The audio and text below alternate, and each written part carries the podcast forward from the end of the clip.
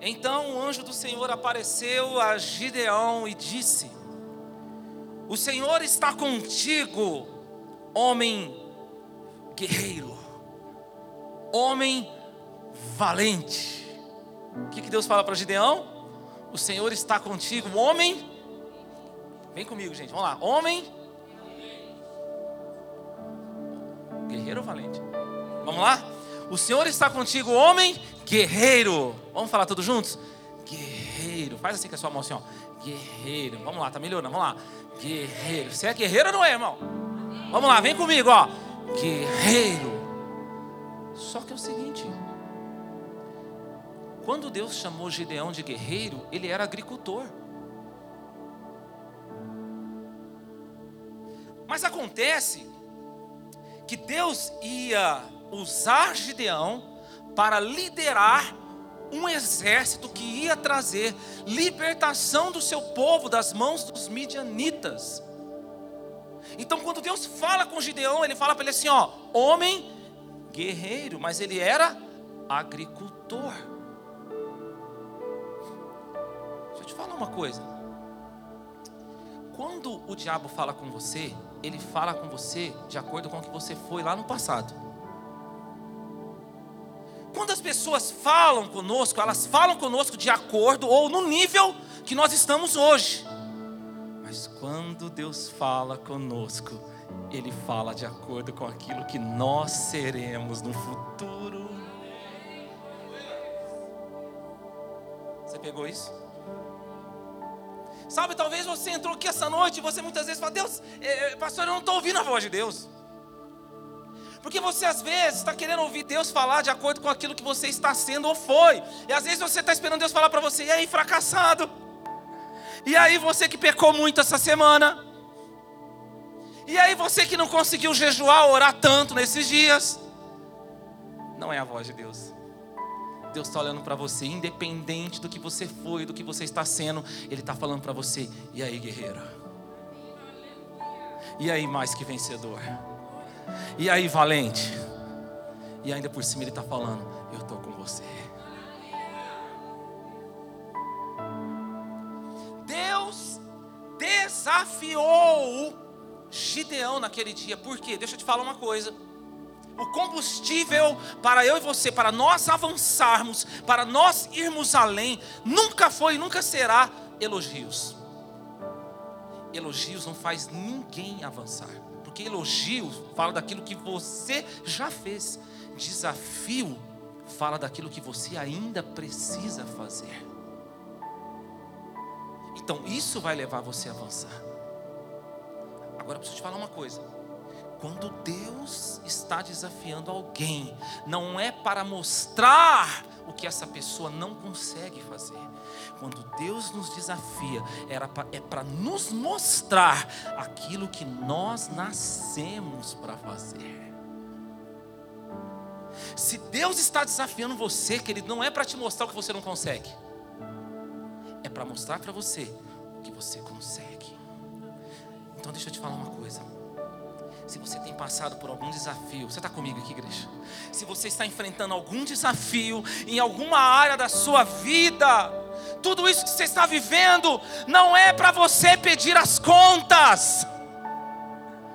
O que você está vivendo é Deus falando para você: você vai dar conta. Que você chegou aqui pensando em desistir, mas Deus está falando para você: não perde as contas, você vai dar conta. Você pode falar isso para irmão assim: ó, você vai dar conta. Fala para quem está do outro lado que você ficou com ciúmes. Fala assim, ó, você vai dar conta. Para quem está atrás você, fala assim, ó, não perde a conta. Você vai dar conta.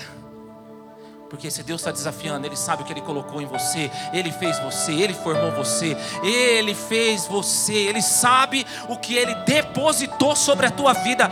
Você vai suportar esse desafio, você vai vencer, você vai avançar, e você não vai pedir a conta, você vai dar conta, e você vai viver exatamente no limite daquilo que Deus fez você para viver irmãos, eu carrego uma preocupação, uma santa preocupação. Eu quero viver exatamente no limite que Deus quer que eu viva. Você quer isso? Levante a sua mão e diz assim: ó, vamos lá, vem comigo, igreja. Fala assim: ó, eu vou viver no limite que Deus fez para eu viver. Você está vivendo no limite? Você está vivendo no seu limite? Do que Deus colocou sobre você? A gente precisa viver esse desafio em Deus. Deus está nos desafiando. Ei, Deus está desafiando você aqui essa noite. Nós vamos viver no limite que Deus quer que nós venhamos viver. Então Deus foi desafiar Gideão. E Deus está desafiando você hoje. Amém? Quantos aceitam o desafio? Fala amém, Jesus. Eu quero pegar a história de Gideão hoje aqui e falar com você alguns tipos de pessoas que Deus desafia para viver algo novo. Olha só, o primeiro tipo de pessoa que Deus desafia. Juízes capítulo 6, versículo 14 assim: Então o anjo do Senhor veio sentou-se sobre um carvalho que estava em Ofra, que pertencia ao Abiesrita Joás. Seu filho Gideão estava malhando trigo no tanque de espremer uvas. Aonde ele estava malhando trigo, gente? No tanque de espremer uvas. Você não vai me deixar sozinho? Onde que ele estava malhando trigo? No tanque de espremer uvas. Para quê? Para escondê-lo dos midianitas. Então o anjo do Senhor apareceu a Gideão e disse: O Senhor está contigo, homem guerreiro. A primeira característica, tipo de pessoa que Deus desafia. Deus desafia pessoas descomplicadas. Fala para o teu irmão assim, ó, descomplica, meu filho. Ei, igreja, tem gente que é complicado demais. Deixa eu explicar para você. Daqui a pouco você vai entender o que eu estou falando. O que estava acontecendo? O povo de Deus, o povo de Israel, eles tornaram a fazer o que era mal ao Senhor. E porque eles se tornaram a fazer o que era mal ao Senhor, Deus entregou eles nas mãos dos midianitas durante sete anos. Olha só. Por quê? Todo erro, todo pecado tem consequência. Todo erro, todo pecado tem consequência. Mas pega essa boa notícia. Deus entregou eles nas mãos dos midianitas por quanto tempo? Sete anos. Na vida daquele que está em Deus, que está em Jesus Cristo, a consequência, ela tem hora para começar e ela tem hora para terminar. Então talvez você está aqui hoje e quem sabe você fez tantas coisas ruins, aquilo que era mal aos olhos do Senhor. Mas há uma palavra de esperança para você hoje. Você pode parar de fazer isso hoje. Estabelecer um novo tempo na sua vida. Daqui a pouco você vai parar de colher o que é ruim e você vai começar a colher o que é bom.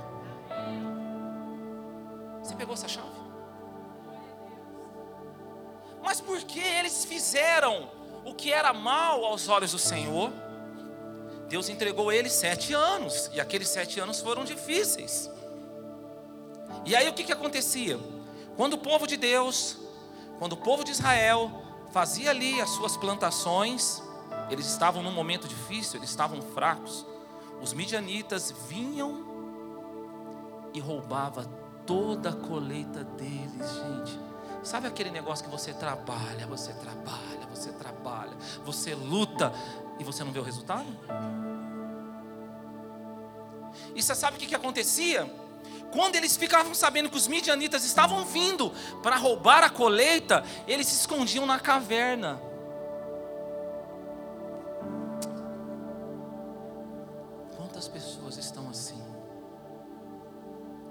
Pessoas que fizeram aquilo que é mal aos olhos do Senhor. E aí, o inimigo se levanta na vida dessa pessoa, e tudo aquilo que a pessoa fez, trabalhou, semeou, o diabo se levanta e vai lá e faz a festa na vida da pessoa. Sabe por quê?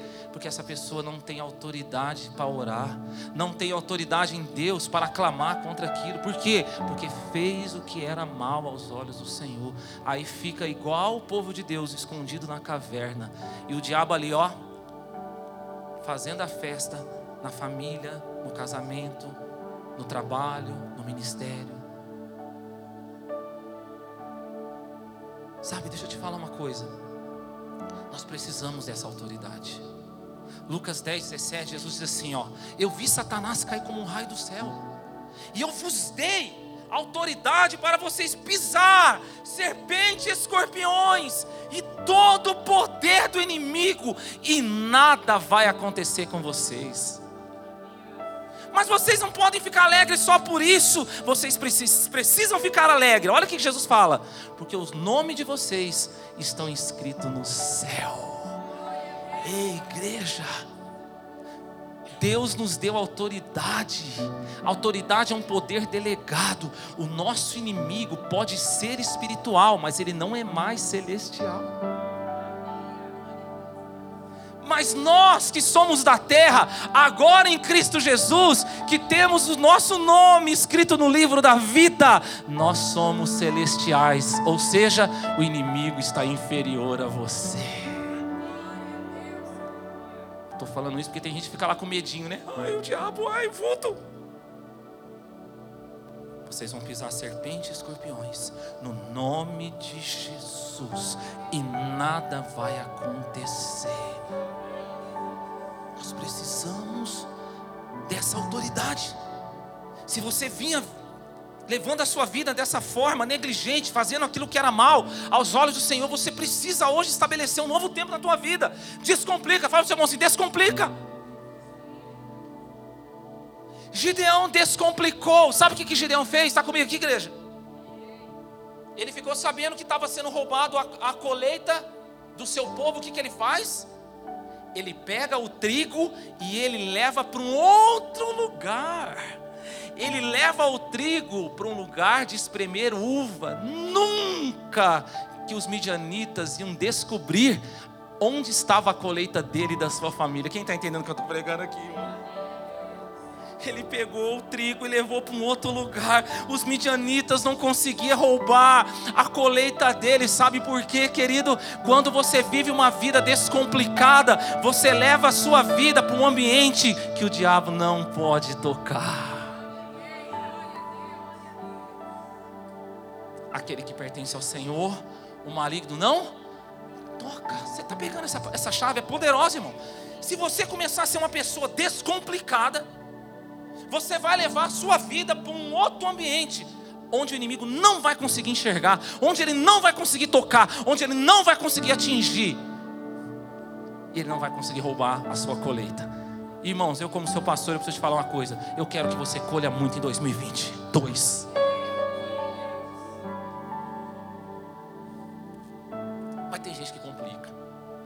que seu vizinho fala assim: Isso é complicado? Gente que é complicado. Olha aqui para mim, gente. Na área do trabalho. Posso pregar aqui, gente? Posso pregar a igreja? Na área do trabalho tem gente que é complicado, fica lá, né? Apareceu a, o emprego, a pessoa, então, né? Não é o emprego dos meus sonhos. Não vou. Ah, não dá, né? É muito cansativo, são muitas horas de trabalho. Ah, eu vou me cansar. Ah, eu vou ter que suportar aquela pessoa que trabalha lá. Ah, olha esse patrão. Olha aí para mim. Aí a pessoa fica parada. E posso te falar uma coisa? Eu já vi Deus levantar pessoas despreparadas, mas eu nunca vi Deus levantar gente parada. Eu estou parado aqui, né? Quem sabe um dia. Fala o seu irmão assim, vai esperando, meu filho. Deus não levanta pessoas paradas. Deus levanta pessoas despreparadas. Senão nem estaria pregando para você aqui hoje, irmão. Porque Deus capacita os despreparados, que não estão parados. Você está pegando isso? Descomplica. Gente complicada nos relacionamentos. Gente, tem gente que é complicada nos relacionamentos. Olha como é que essa mulher falou comigo, pastor. Eu vou me matar. Olha esse marido, me ofendeu. Olha o irmãozinho da igreja, mas não me, me cumprimentou, pastor. Ah, Jesus, Dudu Dadá, meu irmão. Mimimi. Olha aqui para mim, meu filho. Aí a pessoa fica assim, ó. Agora também vai ser assim. Se quiser a minha presença, vai ter que se render aos meus pés. Hum, vai ficar sozinho. Fazendo charminho. Fala pro teu irmão assim: descomplica. Tá tendo um problema com alguém? Percebeu uma coisa estranha? Vai lá. E aí, tudo bem com você? Eu vim te pedir perdão. Perdão por quê? Você não me fez nada. Então tá tudo certo. Estou te ensinando aqui, é uma chave aí, meu irmão. Você não precisa me pedir perdão, então vamos, abraça eu aqui. Querido, levante sua mão e fala assim: Eu vou descomplicar. Está tendo um problema na tua casa, no casamento, descomplica. Senta com essa mulher, senta com esse marido, senta com esse pai, senta com esse filho. Vai lá, vamos resolver esse negócio agora. Ó, oh, eu estou disposto a perdoar o que você fez, também vou pedir perdão e vamos orar e vamos dar um jeito na nossa vida, porque Jesus está voltando. Tem pessoa que é muito complicada, gente. Tem gente que complica até o evangelho. Jesus falou: Eu sou a porta. Tem gente que quer ser o cadeado. A pessoa prega o evangelho, complicando tanto a vida daquela pessoa que está vindo, ela vira o cadeado. Pedindo para a pessoa fazer coisa que nem ela, que tem 20 anos de igreja, faz. Pronto, falei, joguei para alto.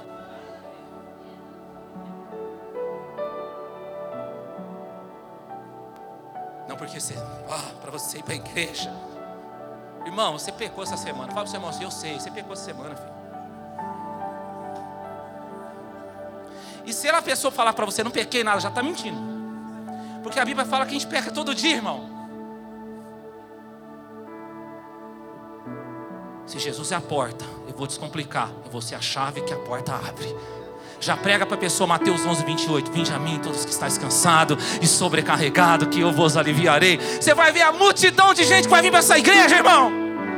Prega o Evangelho, porque quem faz a obra na vida da pessoa não é eu, não é você, é o Espírito Santo.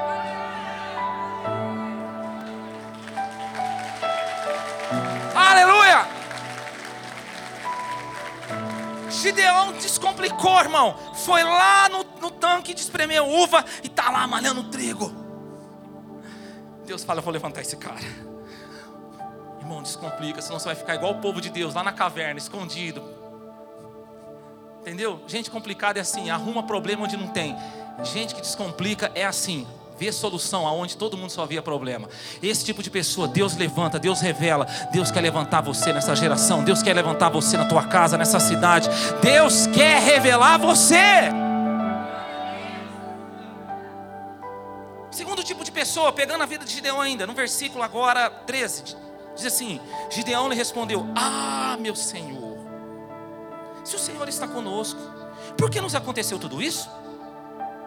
Olha o que ele fala agora, eu quero que você preste bem atenção. Onde estão todas as suas maravilhas que nossos pais nos contaram? Hum, meu Deus. Não foi o Senhor que nos tirou do Egito?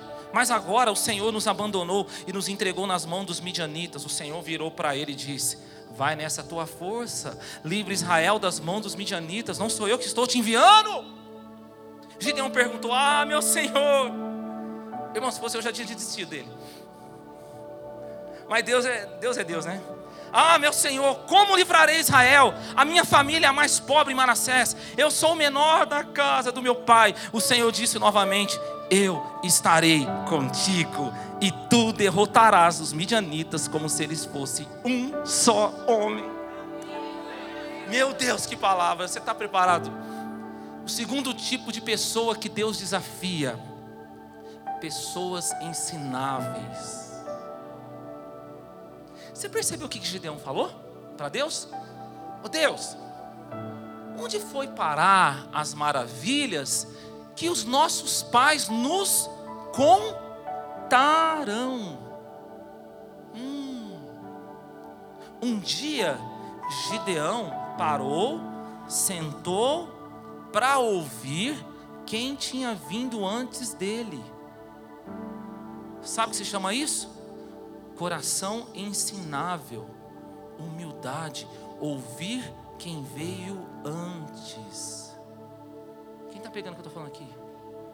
A gente vive numa geração que muitos querem ser pais, mas não querem ser filhos. Muitos querem ser professores, mas não sabem ser alunos.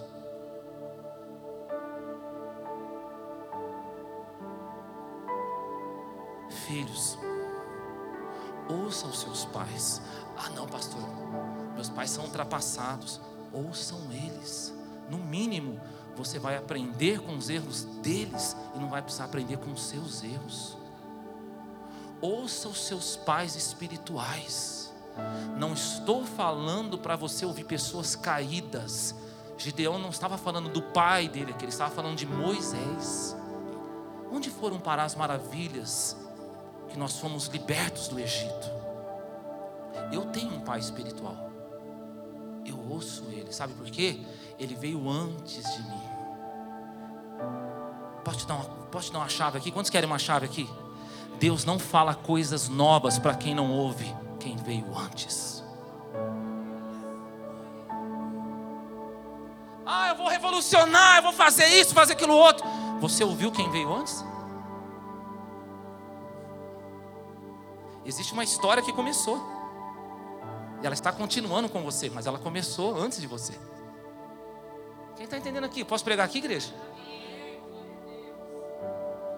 Mas Gideão ouviu. E porque ele ouviu quem veio antes, porque ele ouviu os seus pais. Olha o que, que Deus fala para ele: Gideão, é o seguinte, eu vou fazer uma coisa com você, ó. Agora Deus começa a falar algo novo para ele. Deus fala para quem ouviu, quem veio. Olha como é que é forte esse princípio. Gideão, eu vou fazer uma coisa com você que eu nunca fiz. Olha, eu já abri o mar. Quando um homem colocou o pé, eu abri o mar.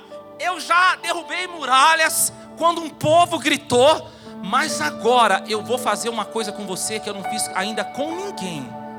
Meu Deus, você está aqui nessa palavra, irmão? Você está entendendo o que Deus está falando para você? Quando você aprender a ouvir pessoas que veio antes, Deus vai revelar para você o que Ele tem para a tua vida, aquilo que Ele não fez ainda na vida de ninguém, Ele vai fazer através de você.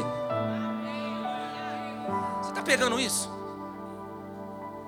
aquilo que ainda não aconteceu vai acontecer com você. Às vezes lá na tua família, aquilo que ainda não aconteceu com os seus antepassados, vai acontecer agora através de você. Pega isso. E o que, que é Deus? É o seguinte: eu vou fazer com que a força desse exército dos midianitas, que é um exército enorme, é um exército inumerável, eu vou fazer que eles fiquem com a força de um homem só.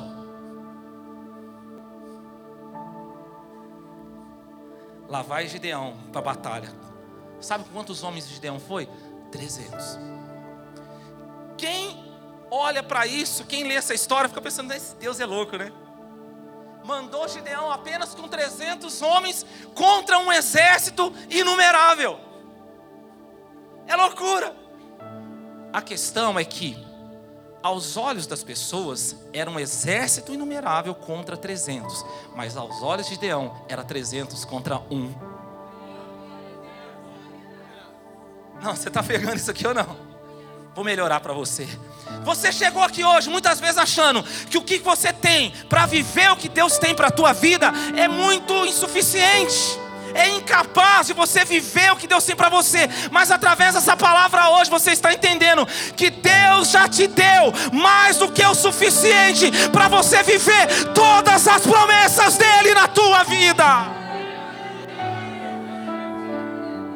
Você já tem mais que o suficiente. Você pode falar isso para o seu irmão: falar, você já tem mais do que você precisa. Fala para ele, vai nessa tua força. Não, você, você tá, irmão, você está aqui, igreja, vem comigo nessa palavra. Você já tem mais do que você precisa para viver o que Deus tem para a tua vida. Versículo 17. Gideão continuou: Se tenho achado favor aos teus olhos, dá-me um sinal de que és tu que falas comigo.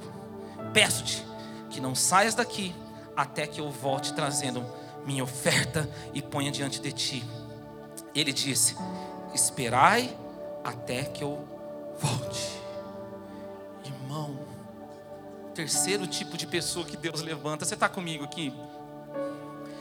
Pessoas tementes. Dá tempo de explicar tudo aqui, mas é o seguinte: estava acontecendo um caso de uma teofonia aqui. Aqui era o próprio Deus falando com Gideão. Mas Gideão, ele queria uma prova. Ele queria um sinal. Qual era o sinal? Ele fala: Deus, eu vou pegar uma oferta. A hora que eu voltar, o senhor vai ter que estar aqui. Tudo bem? Deus fala para ele: Pode ir, eu vou estar aqui. Quando ele volta, Deus estava ali. Quando ele olha para aquilo, ele fala: É de Deus. Sabe o que é pessoa temente? Pessoa temente não é pessoa que não falha, não erra, isso nem existe.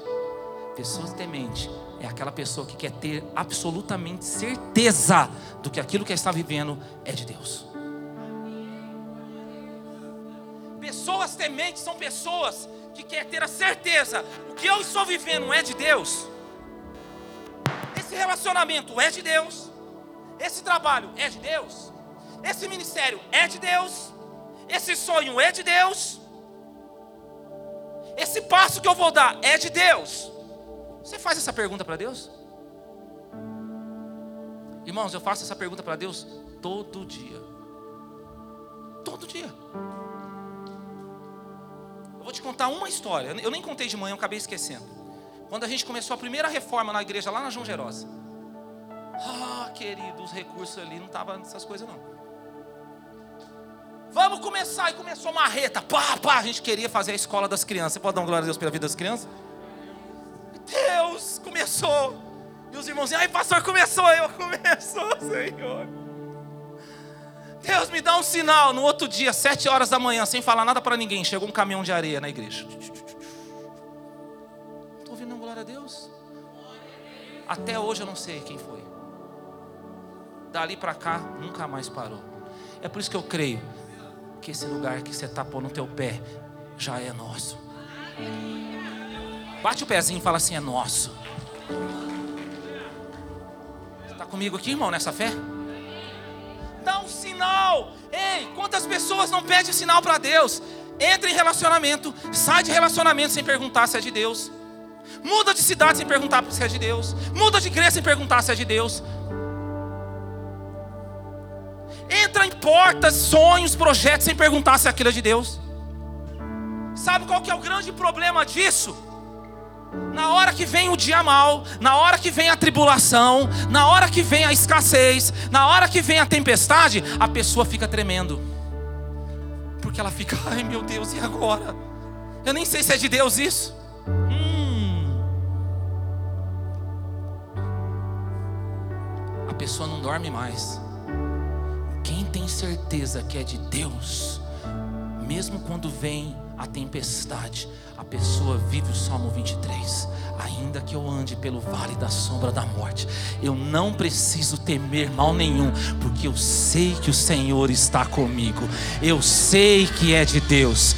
Quem está vivendo dessa forma vive a promessa do Salmo 91. Não importa a luta, não importa a dificuldade, porque mil cairá ao meu lado, dez mil cairá à minha direita, mas eu não serei atingido, porque eu tenho certeza que eu estou vivendo é de Deus.